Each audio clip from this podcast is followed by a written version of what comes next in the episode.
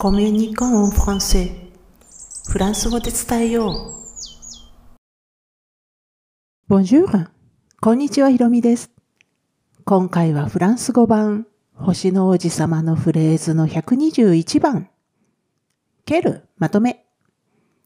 ケルポメスについてお話していきます。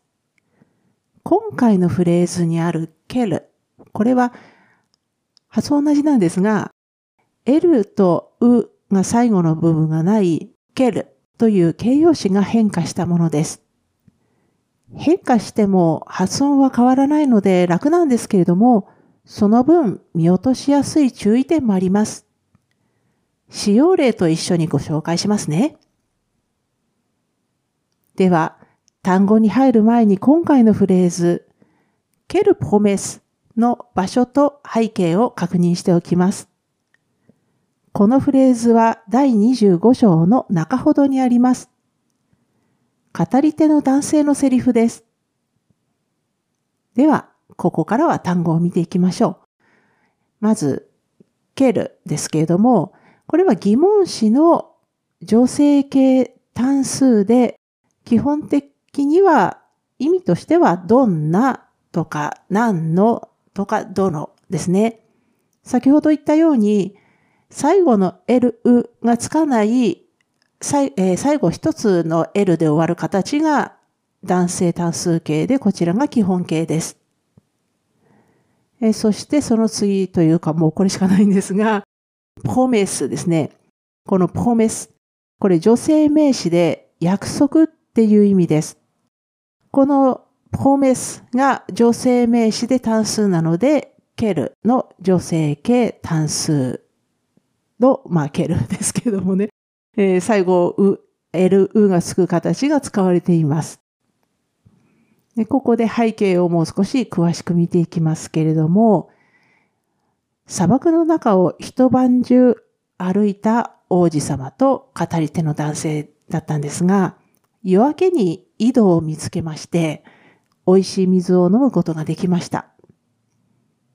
今回のフレーズは、ほっとした様子の二人の会話の一節です。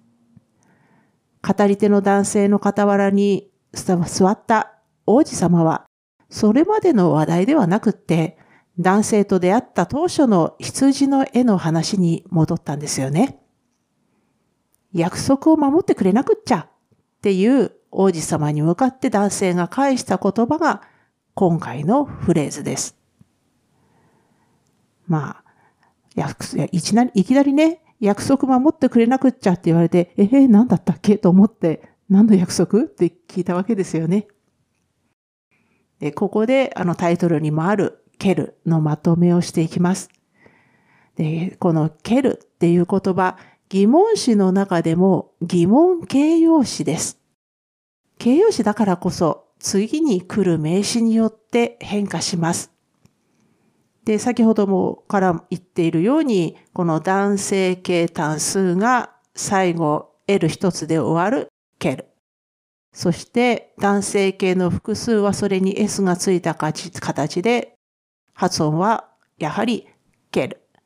そして今回のフレーズにある最後 L 二つにうで終わるのがケル。それに S がついた形が発音まだまだ同じで、ケルですね。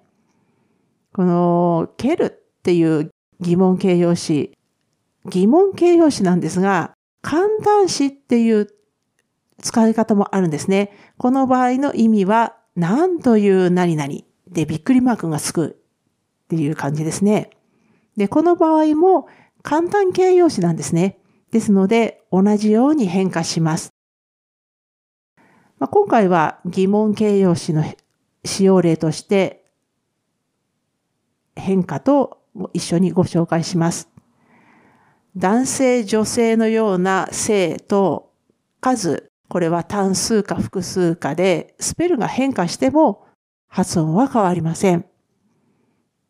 ですので、発音に関しては特に覚えることもなくて難しくはないんですけれども、複数になることで形容詞、名詞、語尾両方に S がつくので忘れないようにしてくださいね。で、男性名詞の単数の例が、友達っていう意味の男性名詞をつけて、ケラミ。えそして、ホテルの場合だと、ケロテル。えそして、本の場合だと、ケルリーブルですね。これ全部 S がつかない形です。で、これに S がそれぞれつくと、まあ、発音同じなんですけどもね、ケルアミ、ケルオテル、ケルリーブルになります。これが男性形。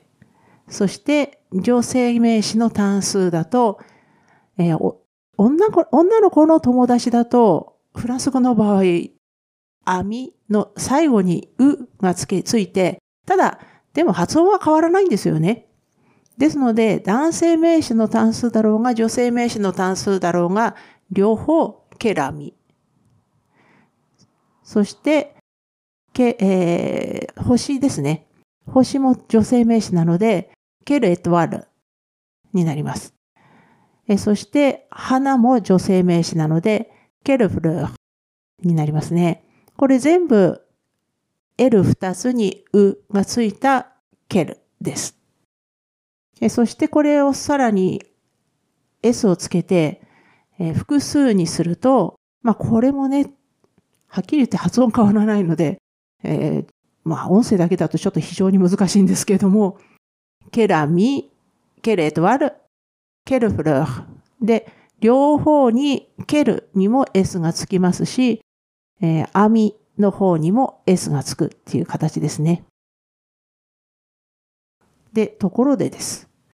王子様の言う約束って何でしょうかねそれは王子様が怒って泣き出した時、第5章なんですが、この男性が王子様を慰めようとして言ったことでした。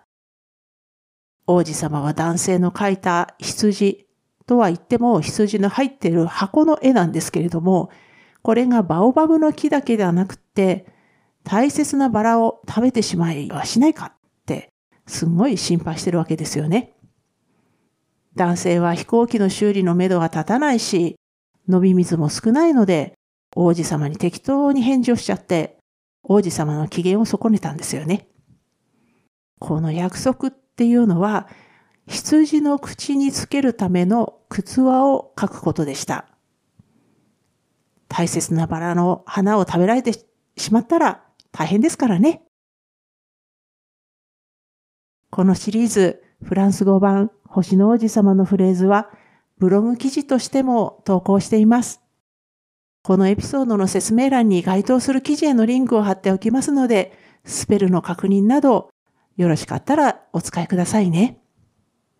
今回は、ケルがかなりね、あの、全部同じ発音で、スペルだけ違うので、確認してくださったら嬉しいです。では、今回も最後まで聞いていただき、ありがとうございました。アビアンとまたね。